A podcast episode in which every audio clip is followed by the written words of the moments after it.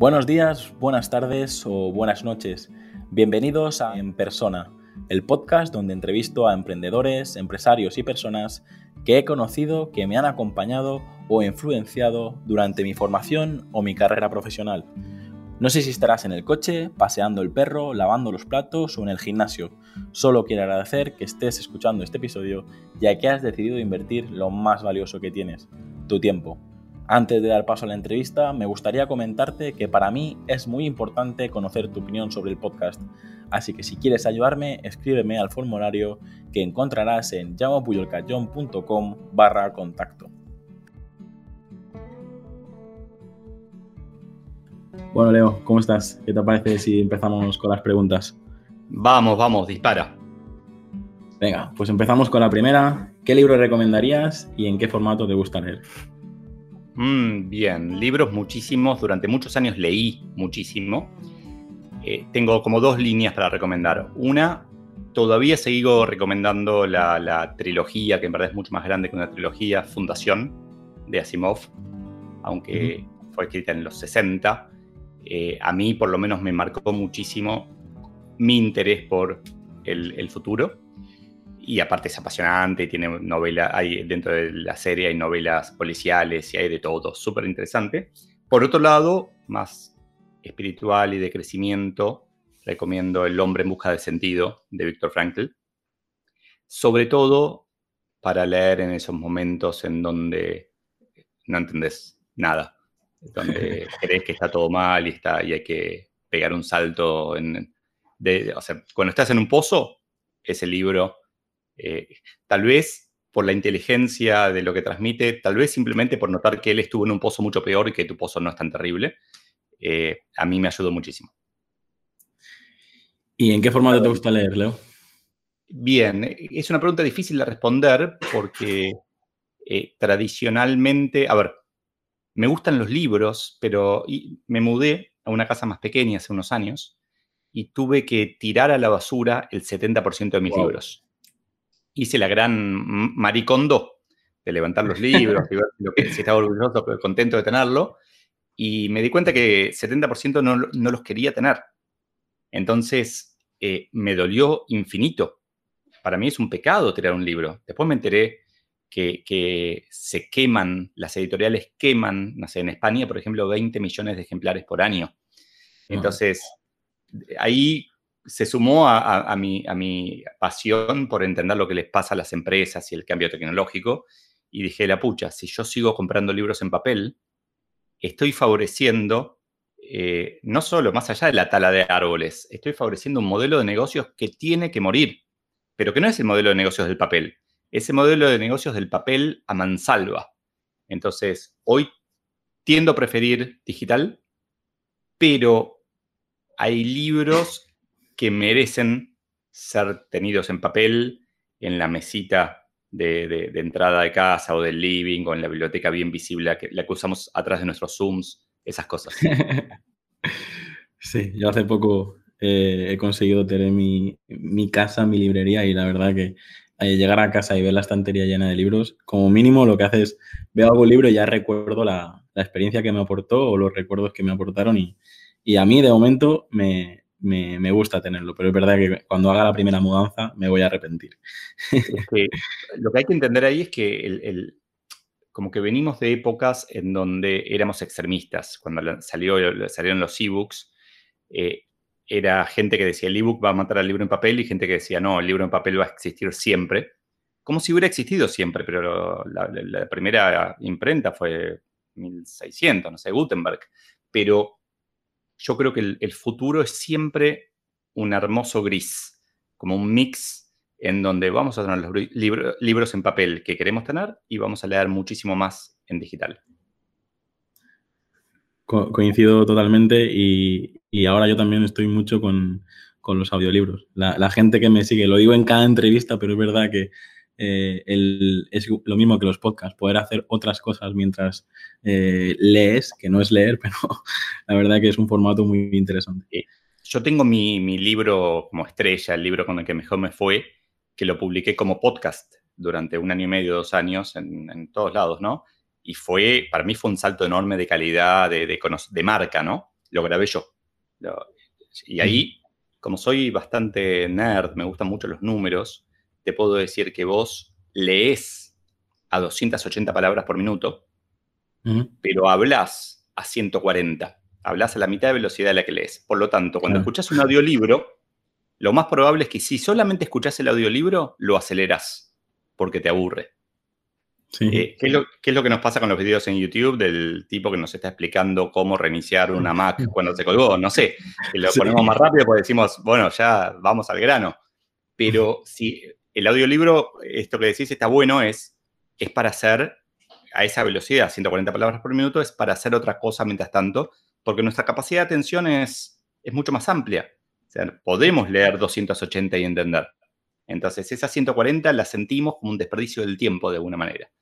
Es muy nerd el razonamiento y espero no haber perdido muchos oyentes en este momento. Voy a hablar mucho más rápido, voy a hablar de 200 palabras por minuto si no los perdemos. Muy bien. De, hecho, yo soy podcast, audiolibros y todo, velocidad por dos, porque, porque tengo esa sensación que has descrito, pero bueno, vamos a ir pregunta-respuesta, que si no, creo que ya durante media hora. vamos a la siguiente pregunta. ¿Cuál es tu película favorita y cuál es tu serie favorita? Que me, duele decir, o sea, debería tener una y una, no lo sé. A ver, no me, me, enganché con muchas. Eh, es gracioso porque en general me engancho tarde. Eh, terminé de ver con, mi pareja Breaking Bad hace tres semanas. Y ahora estamos viendo. La, estoy, viendo ahora yo, Breaking Bad. ¿eh? Todos de mi equipo. Es muy gracioso ver los teléfonos Zapito, el que se abre así. pero, pero, me parece interesante culturalmente entender que eh, hace solo 10 años no existía la mayor parte de las cosas que hoy damos por sentadas. Eh, no hay, a ver, me gustan mucho las series en general de misterio, thrillers y ciencia ficción, pero no tengo un, no tengo una favorita. Y tampoco tengo una película. En una época de chiquito tenía, había una que me encantaba, que era La isla del fin del mundo, pero la vi de vuelta ahora de grande y me pareció tan aburrida. ¿Cómo me pudo haber gustado esta? Entonces eh, vi V de Vendetta varias veces. Mr. Robot, que me hizo acordar V de Vendetta. Mr. Robot es una serie que, me dejó pensando mucho inesperadamente. Y eso me gusta. Es una serie que, eh, a ver, Dark me dejó pensando, pero me, hizo enfrentarme a mi incapacidad de entender. Mr. Robot me dejó pensando lo suficiente, como, o sea, los yankees tal vez te, te, dejan pensando, pero te hacen, te dejan entender, ¿no? Esta serie alemana no pero soy bastante pragmático. Entonces me engancho con, lo que sea, no tengo, no tengo preconceptos y pruebo. Me gusta. Muy bien. ¿Qué lugar te gustaría visitar y cuál es el mejor lugar donde has estado? Visitar soy muy curioso, así que me gusta mucho la historia más que la naturaleza. Ayer hablé con un amigo que está en este momento en Chipre y digo, quiero ir a Chipre. Eh, pero, pero tal vez es porque ayer hablé con él, ¿no? Tal vez mañana hablo con alguien en San Petersburgo y quiero ir a San Petersburgo. Me, me encantó Egipto, me encantó. Tal vez por lo distinto, eh, me pasaron cosas, o sea, fui con mis hijos y pasaron cosas raras, desde, desde viajar en tren de noche, en el vagón de los egipcios, hasta, digamos, no podíamos viajar los turistas ahí supuestamente, eh, hasta, no sé, había en una mezquita estaban haciendo una entrevista para la televisión y me, entrevistaron en inglés y después vi el video subtitulado en árabe y, y como que fue un viaje muy, muy rico. Eh, me gustó mucho, me gusta mucho este último año estuve justo antes de la pandemia, de la cuarentena, en México. Y me gustó mucho, me estoy dando cuenta que me gustan mucho los viajes de estar, no de moverse. Entonces, aquel viaje de Egipto fue, por, o sea, cuatro o cinco ciudades en tres semanas. O sea, fue como tranqui. El viaje de México también fue súper tranquilo. Eh, como que no, no, ya no, no tengo la energía de mochilero.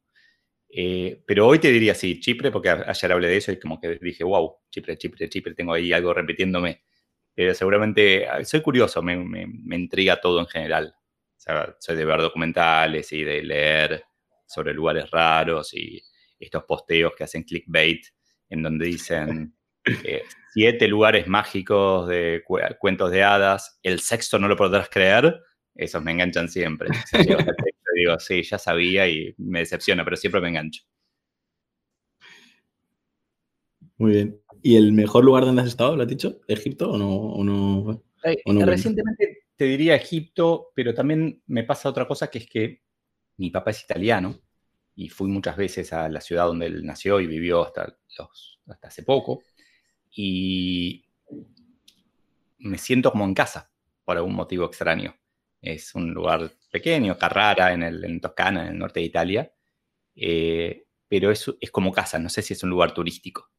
No, no está bien. Eh, yo siempre digo que el mejor lugar donde he estado es Mallorca, que yo soy de aquí y vivo aquí. Para mí es un, paraíso, ¿sabes? Así que estoy bueno. Eh, bueno, ahora, ahora el, el, lugar donde quiero ir es Mallorca, ya no es más Chipre, ahora quiero conocer Mallorca. y te juro que quiero conocerlo. De hecho, desde Buenos Aires, Mallorca y Chipre están uno al lado del otro, así que es el mismo viaje para mí. Sí, sí, la verdad que está, eh, contando los kilómetros que tienes que hacer para llegar a, uno a otro, yo creo que puedes pasar por aquí. Sí, 100%, 100%. Bueno, Leo, eh, de todo lo que has conseguido hasta ahora, eh, ¿qué es lo que te hace sentir más orgulloso y también cuéntanos eh, qué retos tienes pendientes de, hacer o qué retos tienes en mente. Más orgulloso eh, haber ayudado, haber tocado positivamente carreras profesionales de mucha gente.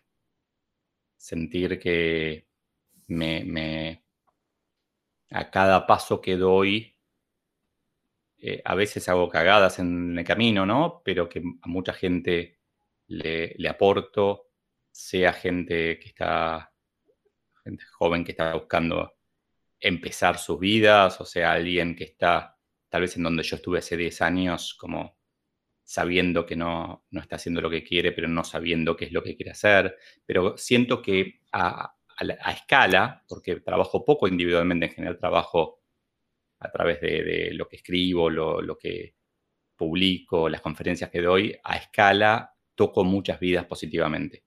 Y me hace bien, me hace sentir, eh, a ver, soy, me descubrí mission oriented, orientado a una misión, y de una manera esa es mi misión. Y, me descubrí, no es que eh, nací sabiéndolo, sino que me descubrí, fue un proceso.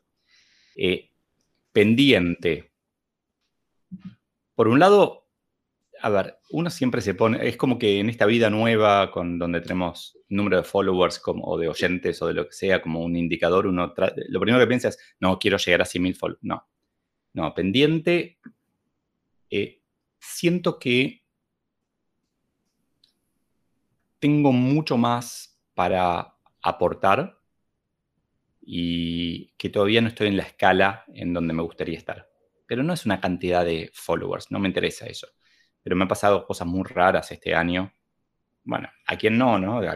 Tal vez algunos tuvieron una cuarentena, este, no lo sé, pero bueno, eh, me han pasado cosas muy raras, como por ejemplo hace dos meses probé de hacer vivos en Instagram a las 7 y media de la mañana, porque nadie hacía vivos a esa hora. Eh, para en España son eran las, 5, las 12 y media del mediodía, ¿no? Pero 7 y media de la mañana y llegué a tener 170 personas en el vivo. Y la gente me empezó a pedir el vivo y hacía todos los días. Ahora pasé a hacer los semanales solamente los lunes, pero te diría, pendiente es como estructurar esas cosas.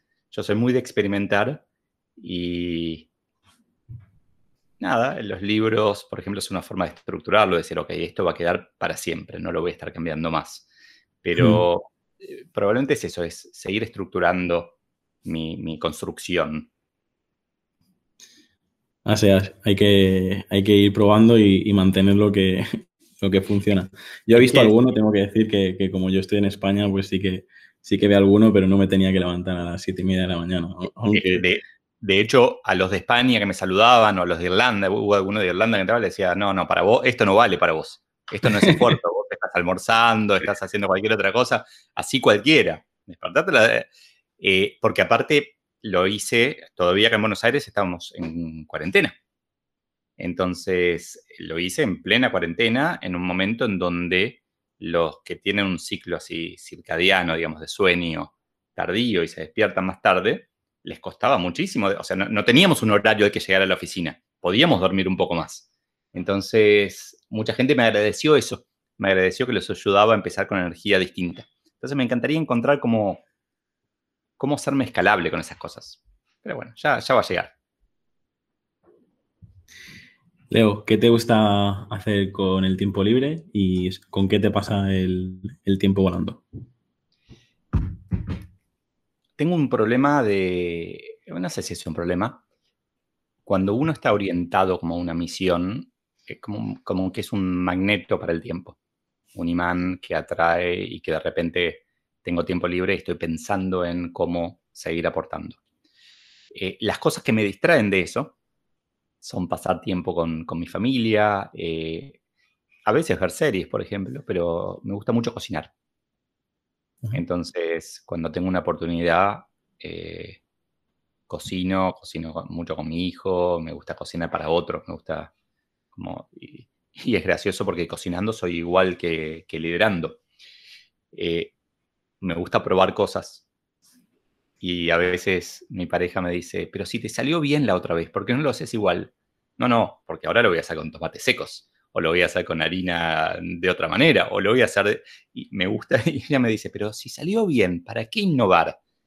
Y, como que es un conflicto que tengo dentro, que es este conflicto entre, como te decía antes, ¿no? La construcción y establecer algo versus probar algo nuevo. Es un, un equilibrio que, que, tengo que estar buscando todo el tiempo. Pero sí, cocinar me gusta mucho, me gustaría dedicarle más tiempo a leer. Siento que esta vida nueva de tantas interrupciones me lo, me lo hace difícil, pero, pero ya voy a encontrar la forma. Tampoco me desespera. Leo, seguro que tú puedes responder a, a esta pregunta. Tengo que decir que es la que normalmente crea más conflicto, porque como sabes, a todos los entrevistados le hago las, mismas preguntas y, la magia de este podcast es que eh, siempre recibo respuestas diferentes. Las, son dos, preguntas. La primera es, ¿cuál es tu mayor virtud? Y la segunda es, ¿cuál es tu principal defecto? Ah, ya es re fácil. para ti sí, pero para muchos... es la misma respuesta. Soy honesto. Eh, soy bastante, una virtud que tengo y algo que atrae a la gente en general es que soy transparente. Es que me muestro humano, vulnerable, como que hay un arquetipo del CEO que es el que, para mí, yo lo defino como un arquetipo del siglo XX, del líder guerrero, el, el líder que sabe todo, que levanta el dedo y tiene la verdad y que la gente lo sigue porque es lo que hay que hacer. Y yo fui un CEO distinto y hoy me comporto también distinto en cuanto a mi, eh, cómo me comunico, cómo comparto, qué cosas eh, digo y cómo lo digo. Entonces, hablo, cuando publico artículos o cuando doy una conferencia, hablo de emociones. Y la gente dice, no, no, no, pará, ¿cómo? ¿En el trabajo, en LinkedIn, emociones? obvio, o sea, somos humanos y somos cada vez más humanos. Eso, eh, y me decís, mi mayor defecto, eh, uno es ese mismo, porque a veces, a veces me critico por, por tal vez no ser lo concreto. A ver, me pasa algo loco, que es que yo veo estos, es que estos videos en YouTube que nos aparecen a todos de modelos de Get Rich Quick. Eh, a, partir, con, con, mi curso de, no sé, dropshipping puedes hacerte millonario, con mi curso de agencia digital puedes hacerte millonario, con mi curso de inglés puedes hacerte millonario. Eh, y por un lado digo, qué horror, que cómo puede ser, o, compra Bitcoin ya, Forex ya, esas cosas, eh, que aparecen por todos lados, ¿no? Y, y, ahí hace cientos de años, ¿no? Antes era para tener abdominales perfectos, qué sé yo. Pero los veo y me horrorizo, pero al mismo tiempo digo, ay, me gustaría ser un poquito más vendedor. O sea, ¿qué, qué, qué puedo tomar de eso que sea afín a mis valores, ¿no? Porque a veces tal vez dudo mucho O sea, me, me, autocritico mucho. Parte de, parte de ser un buen líder para mí es tener un buen poder de observación sobre uno mismo. Y... Es que ahora mismo hay... Yo, yo lógicamente no estoy al mismo nivel porque tú tienes bastantes más años de experiencia, pero cuando uno se plantea la estrategia y cuando uno trabaja estrategias tanto con clientes como para uno mismo, hay una línea ahora mismo y sobre todo en España estamos en el, en el boom de que si te pasas de publicaciones, si te pasas con el tono, si te pasas con el mensaje, pasas de ser, eh, pasas a, ser un vendedor de humo. Y, y, es verdad que hay ahora mismo eh, en España empiezan a, creo que hay gente que ha encontrado una metodología, está abusando de ella y no sé hasta qué punto eh, le llegará, llegará a ser bueno para ellos o, o, malo, porque yo, yo que estoy un poquito lejos y veo las dos tendencias, veo que es importante comunicar, es importante hacer estrategias que vendan, pero si te pasas, te pasas. Claro, y yo lo traduzco siempre en, en, una eterna lucha que no es entre el bien y el mal, sino entre el corto y el largo plazo. Entonces hay un modelo que da resultados de corto y otro que da resultados de largo. Y te acuerdas que antes decíamos que de los extremistas del ebook o del papel. Bueno, acá también eh, probablemente el punto ideal es un hermoso tono de gris, en donde a veces es llame ya, descuento único por los próximos tres minutos, pero en el momento, a ver, pero no es una de esas páginas en donde el descuento único es por los próximos tres minutos, no importa qué hora entres, de qué día. Que tiene el timer que empieza a correr apenas entras, o que webinar especial y el webinar ya todos sabemos, es que esa es la paradoja. Todos sabemos que esos webinars son grabados y son, no son para, específicamente para, para, para vos que acabas de entrar, pero igual psicológicamente funciona. Entonces caemos en la trampa. Yo caigo en la trampa. Yo soy súper coherente, súper eh, eh, consciente de todo esto y me dan ganas de comprar igual. Digo, wow, quiero este libro estoy a punto de lanzar un libro ahora, que después al final te cuento más. Y entonces estoy como investigando y diciendo, bueno, ¿qué de estas locuras puedo hacer? Y, de hecho hoy posteé algo en LinkedIn casi pidiendo disculpas a la gente por postear algo de... en, Argentina lo llamamos, no sé, tal vez en España también, autobombo. Sí, sí, también. Bien. Por postear algo de autobombo y diciendo, no, no me gusta, como excusándome y veo otros que es totalmente lo opuesto, pero tampoco, a ver, así como no hay que ser extremista en nuestras decisiones, tampoco en, el, en cómo juzgamos a los demás.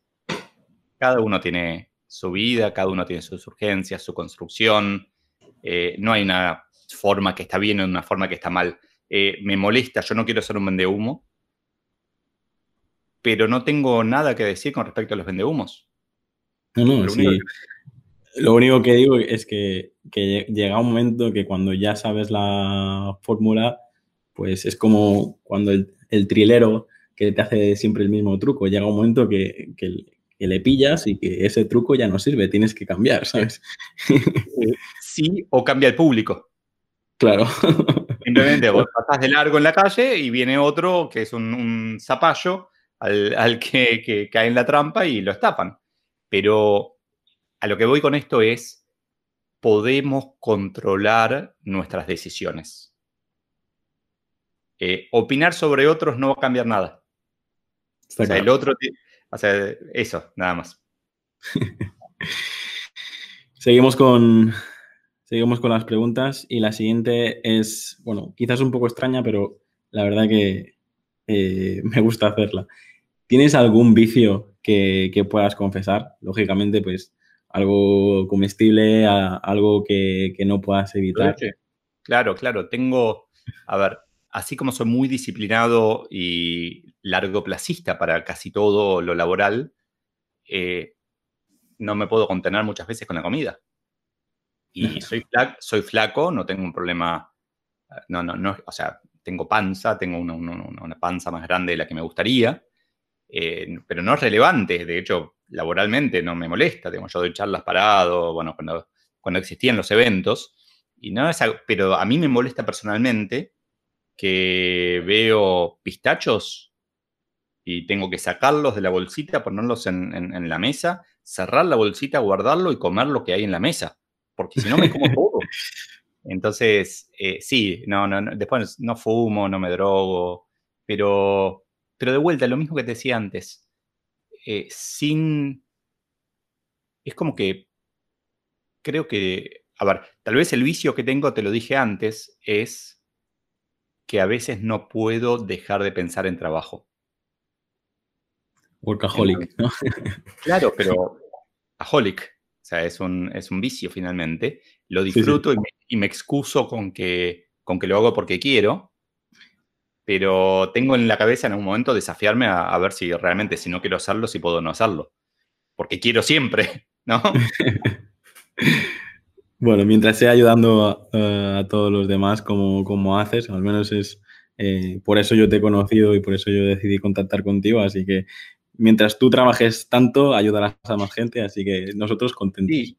El tema es que quiero Leo para, muchas décadas más, así que tengo que cuidarlo, ¿no? Sí, sí, sí. Yo creo que hay muchos años de, de, Leo todavía. Leo, ese, ese día o esa semana o ese momento que, estás de, bajón, eh, ¿qué canción te pondrías a, todo volumen para, recargar las pilas? soy bastante repetitivo con la música. Como que encontré cierta música que, una, una en particular, que, digamos, una lista de Spotify de otro, no sé, de creatividad que me sirve para escribir y otra que me sirve para cambiar el, estado de ánimo. Y tiene que ver más que nada con algunas canciones de recientes, por ejemplo, Coldplay, eh, Up and Up, como pero, pero muchas también de mi adolescencia.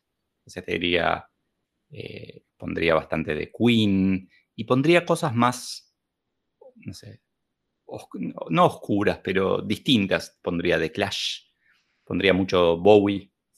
Eh, porque a veces cuando uno, cuando uno está abajo, no es que necesite estar arriba, tal vez necesitas transitar eso. Entonces hay ciertas canciones de, Bowie o, o Bohemian Rhapsody, etcétera, que tienen, que te llevan por estados. Entonces me, es como, eh, tengo la suerte de no tener horarios, de poder tomar mis propias decisiones sobre qué hago cuándo. Obviamente tengo compromisos, pero no me pasa que tengo que forzarme demasiadas veces a cambiar de estado. Eh, lo otro que hago a veces, nada que ver con la música, es que lo hice hace, hace poquito, hoy, hoy a la mañana, es entrenar. Tengo un personal trainer por, por WhatsApp que me voy al cuarto y entreno en el cuarto y, y, eso también me cambia el, humor. Estoy seguro que, también tienes clara la respuesta a la siguiente pregunta. ¿Qué es para ti la felicidad?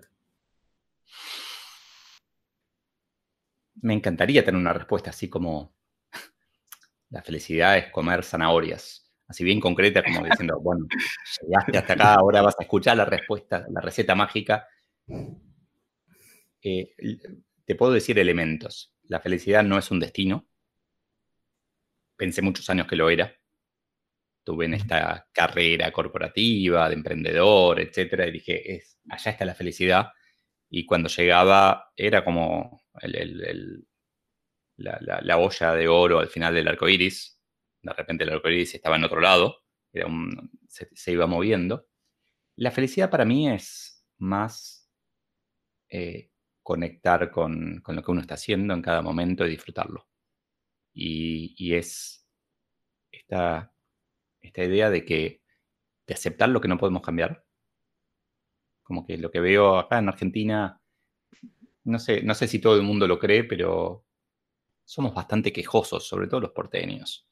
Somos de, criticar, o sea, te subís a un taxi acá y es, como eh, una depresión. Somos de hacer marchas y piquetes y qué sé yo. Y, me parece que nos hace mucho daño eso. Que, que, es como, estamos criticando cosas que no podemos cambiar, estamos poniendo la, o sea, la energía en lugares que no sirve para nada. Eh, a mí lo que me hace bien es bueno, hay algo que, a ver, me pasa algo curioso. Un día nublado, de lluvia, frío, hay gente que se levanta y dice, qué feo día, yo me levanto y digo, qué lindo día. Porque lindo es feo, es subjetivo, depende de, de, cómo quieras verlo. ¿Quién, ¿Quién, dijo, quién decidió que sol es lindo, lluvia es feo? ¿Qué, qué es eso? O sea, imagínate que, que, otro, no sé, que, que alguien hace mil años hubiera dicho, la lluvia es linda. Listo, ya está, nos cambiaba la vida, ¿no? Cada uno de nosotros tiene que decidir eh, qué, qué prefiere. Entonces, la felicidad para mí se basa en esas miles de pequeñas decisiones que tomamos todo el tiempo, ¿no? La verdad que sí, esas decisiones que, sí te hacen cambiar o, como decías tú, ver las cosas de, otro color. Eh, Leo, tienes delante a, Leo con 8 o 10 añitos. ¿Qué consejo le darías? Me gusta mucho el tema del viaje en el tiempo, así que es algo que ya pensé bastante. Tendría mucho cuidado porque no quiero cambiar al Leo de 48 que soy hoy. Eh, porque, a ver, le diría probablemente que, se relaje, que no tiene que exigirse tanto, que, que puede conversar con otros y no... Yo era muy, muy introvertido. Puede conversar con otros y no preocuparse por lo que los otros van a pensar de él. Pero la verdad es que si le dijera eso, probablemente no sería quien soy yo hoy. Entonces, es parte de esto de, lo que te decía antes, la felicidad. Es, a ver, tuve muchas cosas de, mierda en mi vida y enfocarme en cómo podría haber sido y pensar en cambiarlo, más allá de que es inútil, es divertido a veces, pero, pero la verdad es que no, no podría, a ver, todas esas cosas me hicieron más fuerte hoy. O sea, yo soy soy muy bueno hablando en público. Soy muy bueno. Y nací muy tímido. Entonces, si yo tal vez hubiera sido menos tímido como, como niño, no me hubiera esforzado tanto. O sea, hice, más allá de cursos, hice un curso de stand-up durante un año y tuve un show en la Avenida Corrientes durante un año con tres amigos. Cobrábamos entrada, vendíamos las entradas. O sea, pasé toda la vergüenza que uno puede pasar en la vida para poder pararme arriba en un escenario y dar una charla. Entonces, es como, como que trato de, no enfocarme en, cómo debería haber sido. Sí lo que trato de transmitir todo el tiempo es esto de, ah, o sea, si, si, hubiera otra persona de 8 años, otro, un niño que me dice que lo veo introvertido, trataría no de decirle que no sea introvertido, porque no sirve de nada. Es como, es absurdo, trataría de llevarlo, o sea, la gente no aprende por, lo que decimos, por, por, lo que lee, aprende por lo que hace y le sale mal. Entonces lo incentivaría a correr riesgos, a hablarle a esa chica que le gusta y, decirle, diría, mira, hay 1.500 millones más de chicas que te van a gustar. Si esa hablas mal, si tartamudeas, y bueno, habrá 1.500 millones más. Vamos, probará de vuelta. Eh, me parece que eh, como que lo que le diría a otros basado en mi aprendizaje es, es eso, es el mundo es enorme, hay millones de oportunidades, millones de empresas, millones de carreras, millones de personas, millones de todo. No lo pienses tanto, probalo, o sea, se aprende haciendo. Es como el concepto de minimum viable product, producto mínimo viable que se usa en, las startups, aplicado a la vida. Hacelo chiquito y probalo, y fíjate. Ah. Probar y avanzar y, y siempre hay tiempo a siempre hay tiempo a corregir. Claro. La siguiente es, bueno, no, sé cómo vamos de tiempo, Leo, pero creo que con esta podríamos también dar, dar una masterclass, porque estas preguntas las pensé antes de, la situación que estamos viendo ahora mismo, pero dice así, ¿cómo será el futuro? ¿Cómo ves el futuro a nivel uh, laboral? Pero no tanto en, en tu situación en particular, sino a nivel general, robótica, medio ambiente, etcétera. Y, también la segunda parte de la pregunta eh, es la segunda parte de la anterior. Si tuvieras a, Leo con 80 años, eh, ¿qué le preguntarías o qué mensaje le enviarías? El futuro de, del mundo laboral. Primero la buena noticia. Va a haber más trabajo. Vamos, vamos. Si quieren, a los que están escuchando, pueden cortar acá, quedarse con eso, publican en los diarios. El futuro implica más trabajo. Pero la siguiente parte de eso es, va a haber menos empleo. Creo que el futuro es un futuro en donde cada uno de nosotros va a ser su propia empresa. Vamos a ser más y más profesionales independientes. De hecho, creo que hoy somos todos profesionales independientes y el asalariado es un independiente que está temporariamente trabajando en una empresa. Y para mí, subrayo con tres rayas de tres colores distintos ese temporariamente. Porque parte de lo que aprendí, cuando uno dice lo que aprendí es eh, en lo que me equivoqué, ¿no? Parte de lo que me equivoqué fue pensar que la empresa en la que trabajaba era para siempre. Y creo que mucha gente actúa con esa, que sabe que no es, pero actúa con esa lógica, se comporta como si lo fuera. Entonces, es entender que eh, los empleados de Blockbuster pensaban que Blockbuster estaba para siempre. Yo pensé, te juro que lo pensaban. Y bueno, y el ascensorista pensaba que estaba para siempre y el operador de, de, la consola telefónica también pensaba que estaba para siempre. Y tenemos que ser conscientes de que no, de que estamos temporariamente trabajando para otro. Entonces, me parece que, el mundo, a ver, que no estamos preparados. Ahora, con respecto a, la automatización, eh, todo lo repetitivo se puede automatizar. Para mí ese es un, es un mandamiento. Moisés se le rompió la tableta en la tablet en el décimo y había un undécimo que es automatizarás todo lo repetitivo antes de que lo automatice otro. Entonces, me parece que eso es clave, es entender que eh, si, si, tu trabajo es hacer copiar y pegar en Excel todo el día, sabe que hay alguien trabajando para que no tengas empleo. Y si no sos vos, si es otra persona, lo vas a perder. Entonces, mi consejo es trabaja para que no tengas empleo. Trabaja para automatizar. Si me permites, Leo, justo, justo ahora estaba recordando una imagen. Ayer eh, fue uno de esos momentos donde me conseguí sentarme con, mi mujer en el sofá a ver una película.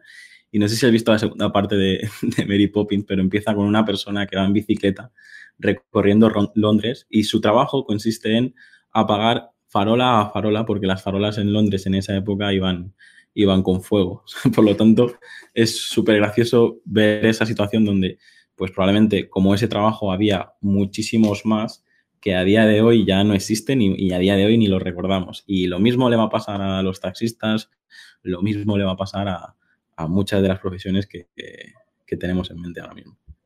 Claro, entonces para mí es una cuestión de actitud. La, clave es eh, a ver, la frase que alguna vez publiqué en un artículo es, tanto si tienes miedo de perder tu empleo por la tecnología, como si no, tienes razón. Así es. Si, tenés miedo de perder tu empleo, vas a ponerte protector y vas a ser un taxista que hace, en, como hicieron en Madrid y en Barcelona y probablemente en otras ciudades, porque acá en Buenos Aires lo hicieron muchísimo, una marcha en contra de Uber, en vez de lavar el carro y poner una app que era lo único que los consumidores queríamos. O sea, yo no quiero un carro sucio, no quiero que me estafen, no quiero, no quiero tener que buscarlo en la calle. Acá en Argentina, en Buenos Aires, tenés que buscar los taxis en la calle. Cuando existía la calle, ¿no? Cuando se podía salir. Pero creo que si tenemos la actitud de, o sea, los sindicatos en, todo el mundo, pero en Argentina somos campeones de eso, eh, son como adalides del no cambio. Entonces, si estamos con miedo del cambio, el, cambio va a ser terrible. Si abrazamos el cambio, el cambio va a ser espectacular. Muy bien, pues sigo con las preguntas. Ya te digo, creo que podríamos estar horas hablando sobre este tema porque es, lo que nos viene y, hay muchas teorías eh, abiertas sobre este tema. Pero bueno, seguimos con las preguntas. ¿A quién te gustaría conocer si tuvieras la oportunidad de, de sentarte a tomar un, café o una cerveza o lo que sea eh, con un personaje histórico, con una persona famosa, con un familiar que, no pudiste conocer, eh, ¿con, quién te sentarías a, tomar eh, ese vaso de vino o esa copa de vino? Sí. no lo pensé. A ver, estoy pensando quién, quiénes me marcaron. No hay, me, me pasa que no tengo, siento que no tengo ídolos, no tengo gente. Hay mucha gente que me marcó, eh, pero te diría, me encantaría conocer a Jack Welch, ex CEO de, de GE, pero finalmente como que me decepcionó. A ver, leí sus libros y me cansó. O sea, me doy cuenta de que eh, hay cosas, de, de, cada persona hay algo para aprender. Me encantaría conocer a Mandela, haber conocido a Mandela y poder sentarme con él y felicitarlo y decirle cuánto lo admiro, o a Gandhi. Son, porque es interesante este concepto de que el líder que valoramos es el líder que sufrió. Es una paradoja. Todos queremos, o muchos queremos ser líderes, pero no queremos pagar el precio. Entonces, de repente nos olvidamos que Gandhi hizo huelga de hambre muchísimo tiempo, que Mandela estuvo décadas en, en presión. Eh, me gustaría no, eh, como aparte no me gusta el deporte, como no me atrae en general, tampoco te puedo decir un Messi ni nada por el estilo. Sí, si, si lo veo Messi me saco una selfie y la publico por todos lados. Y, no sabría qué preguntarle. Le, diría, che, qué bien que jugás a la pelota. Pero es todo lo que se me ocurre porque ni siquiera, o sea, creo que juega en el Barcelona, pero tampoco sé. Eh, no, la verdad que no tengo, critico un poco también a, a quienes como que hay gente que me ha visto como, como, una especie de gurú y, lo critico mucho, me parece que es algo dañino, que, que, si alguien, si admiras mucho a una persona, esa persona se convierte en tu techo. Nunca vas a hacer, nunca vas a poder criticarlo, nunca vas a poder superarlo. Entonces, mi recomendación en general es, tengan muchos ídolos, tengan muchos, muchas personas. O sea, tiene que ver con esta cancel culture, este tema de que eh, alguien de repente hizo algo mal en su pasado y gracias a las redes sociales ahora se convierte en el diablo por eso que hizo mal. Todos hicimos algo mal en el pasado. Todos. Desde la Madre Teresa hasta Gandhi, hasta vos, hasta yo. Es más, probablemente hagamos cosas mal en el futuro también. Entonces, es como que eh, me parece mejor enfocarse en conductas que en personas, ¿no? Enfocarse en decir, ah, esto me gustó, esto no me gustó, porque Gandhi seguramente se tiró un pedo, o sea, nadie habla de los pedos tiró Gandhi, pero se tiró pedos y fue asqueroso. Pero, nos enfocamos, no, el tipo eh, se, sí, pero se tiraba pedos. Era, y entonces cuando, cuando digamos, tirarse pedos es una afrenta contra el, el, colectivo de las personas que no sé qué, que tienen la nariz grande, eh, y bueno, Gandhi era un HDP, porque se tiraba pedos y dejamos... No, no, Gandhi tuvo cosas geniales y cosas no, no geniales como todo el mundo. Así es. Yo creo que es uno de los, de, los problemas de las redes sociales que, yo creo que mucha gente se pasa todo el día imitando a, los demás y llega un momento que, ya no te quedas sin gente a la que tienes que, imitar y, de repente no sabes ser uno mismo, no sabes, no sabes comportarte uh, con tu propia esencia. Y yo creo que es eh, un poco lo que decías, lo hagas mal o lo hagas bien, eh, tienes que intentar eh, está, muy, muy usada esta palabra, pero es, la realidad, ser uno mismo y, siempre habrá, como has dicho antes, hay millones de personas y siempre habrá gente a la que le vas a gustar y, gente que, te, tira piedras, te tira piedras por la, por la calle o te, bloqueará. Por lo tanto, con eso... no, puedes competir. Exacto. La siguiente pregunta es, ¿qué es emprender para ti? Y por qué sí recomendarías emprender y por qué no. Más o menos, ya lo has adelantado antes con el futuro que nos viene, pero más o menos, eh, ¿qué consejos le darías sobre todo a esa gente que está en una etapa inicial o, se está pensando en abandonar un cargo directivo para empezar a emprender su propio negocio? Supongo que de eso tú tienes experiencia, así que cuéntanos. Emprender, a ver, cualquier emprendimiento tiene como objetivo, para mí, mejorar el mundo y me parece que es importante conectar con eso. Entonces, uno quiere hacer un, poner un local de jamón en una esquina en un barrio. Y ese local de jamón es un emprendimiento para mejorar el mundo, punto. O consigue mejor jamón o jamón más barato o está más cerca de la gente, pero tiene que ser cualquier em, emprendimiento la vida de la gente mejor. A veces nos equivocamos, a veces hacemos emprendimientos de cigarrillos pensando que son para mejorar el mundo y finalmente eh, nos aferramos al pasado tratando de defenderlos cuando ya sabemos que en verdad lo empeoran. Pero en teoría, un emprendimiento tiene que dejar el mundo mejor y creo que lo importante es conectarse con eso, no con el dinero que debería dejar, porque lo más probable es que, que no deje dinero. Históricamente, estadísticamente, los emprendimientos fracasan. Entonces, si nos enfocamos en generar dinero, lo más probable es que fracasemos, por lo tanto, perderemos de alguna manera. Si nos enfocamos en hacer un aporte, lo más probable es que tengamos éxito, o es más probable tener éxito, y, el dinero es una consecuencia. De hecho, eso aprendí también con el tiempo, que esto que te decía de soy más mission oriented, orientado a la misión, el dinero es una consecuencia de hacer las cosas bien. No es que la gente que es exitosa eh, gana dinero después es exitosa. La gente es exitosa primero y gana dinero por ser exitosa. Esa es mi, visión. O sea, es una persona de, Creo que tenemos que ser personas de valor en ese sentido. Tenemos que agregar valor y como emprendedores, el valor que agregamos es ir más allá del servicio puntual que estamos dando.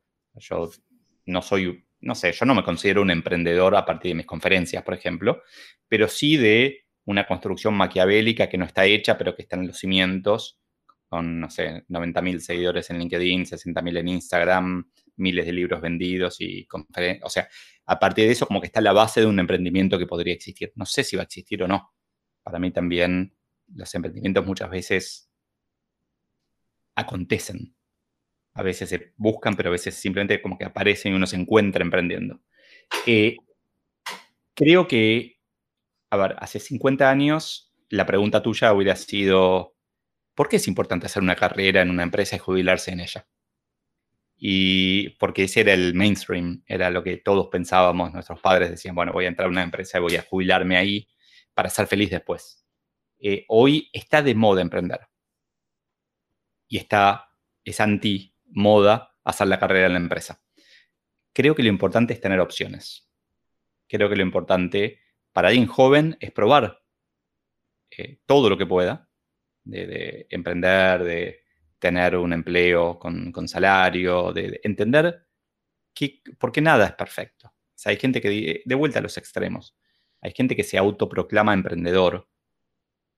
Y de hecho me pasó muchas veces en reuniones de, emprendedores que la mayoría de la gente era gente que trabajaba en una empresa y que quería ser emprendedor.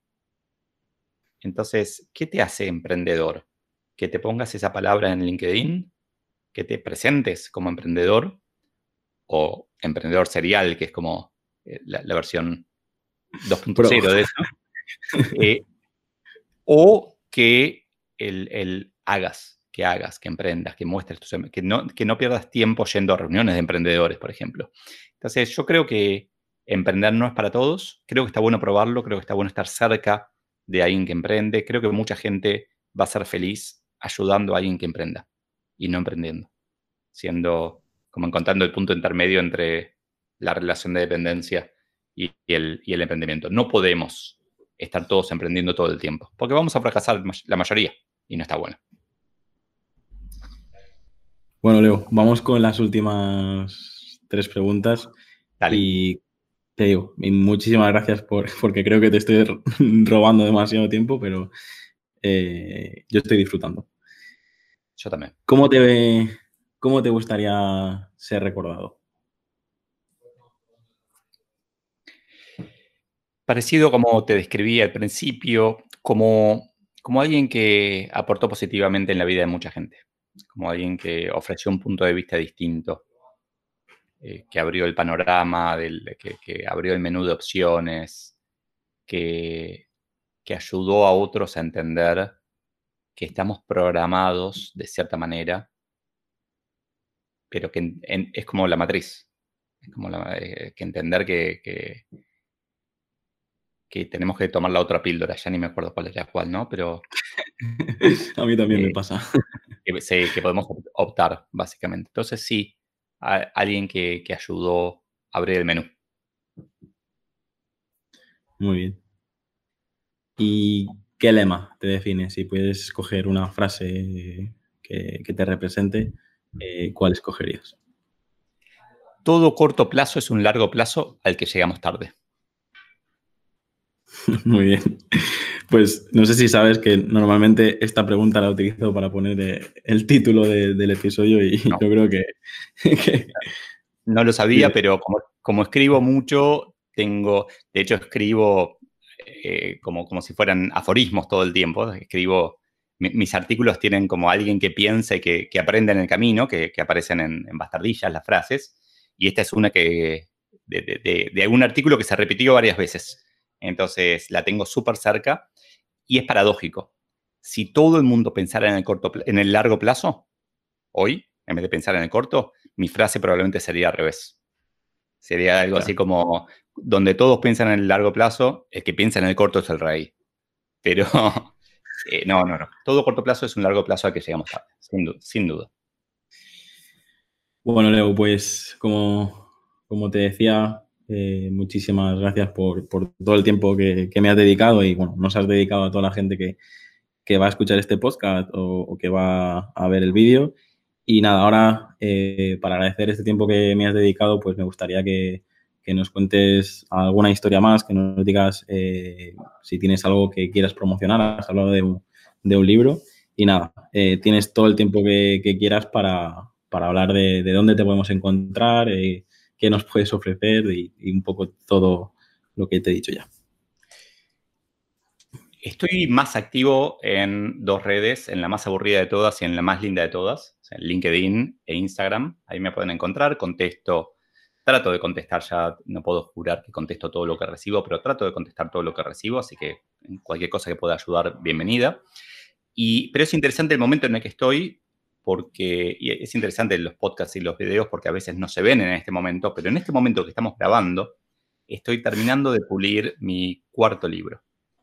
Eh, que, la verdad que es una cosa que me llena de orgullo y, como, a ver, puedo compartir el título aunque todavía no esté publicado. El libro se iba a llamar, es un libro que empecé a hacer hace dos años, se iba a llamar El siglo en que nos volvimos humanos.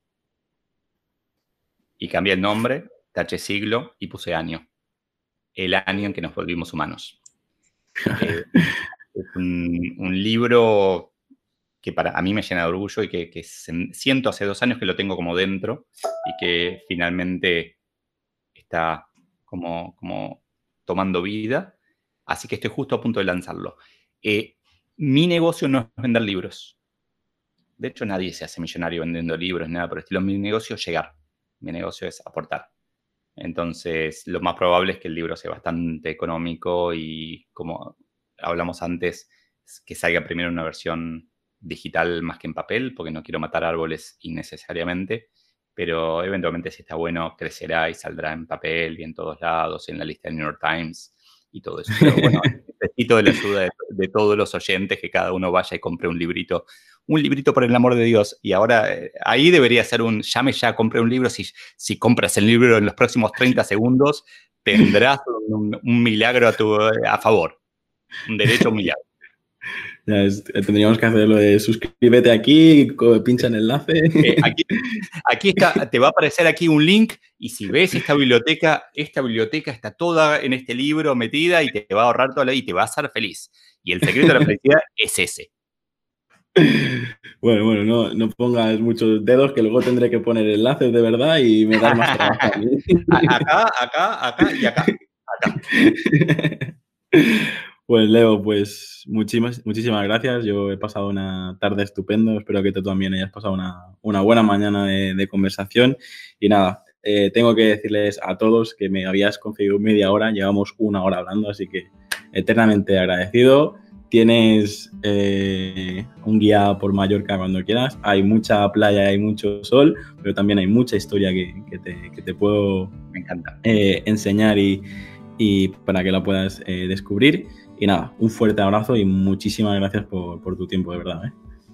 Muchas gracias, Jaume. Muchas gracias a todos. Y bueno, si llegaron hasta acá, gracias por escuchar, ¿no? Es un honor cada persona que escucha, que nos regala ese tiempo, aunque estén haciendo otra cosa, ¿no? Seguramente están lavando los platos, paseando el perro o, haciendo Totalmente es, el mundo ahora. Perfecto. Gracias, gracias, Jaume. Venga, pues un abrazo a ti y un abrazo a todos los que habéis aguantado hasta el final. Nos vemos. Chao, chao. Hasta aquí el episodio de hoy. Si te ha gustado la entrevista, no olvides compartirla en redes sociales y valorar el podcast en iTunes, Evox o Spotify para llegar a mucha más gente. Recuerda, para enviarme tu opinión sobre el podcast, escríbeme al formulario que encontrarás en llamopuyolcanchon.com barra contacto. Encuentra este y todos los demás capítulos en enpersona.com.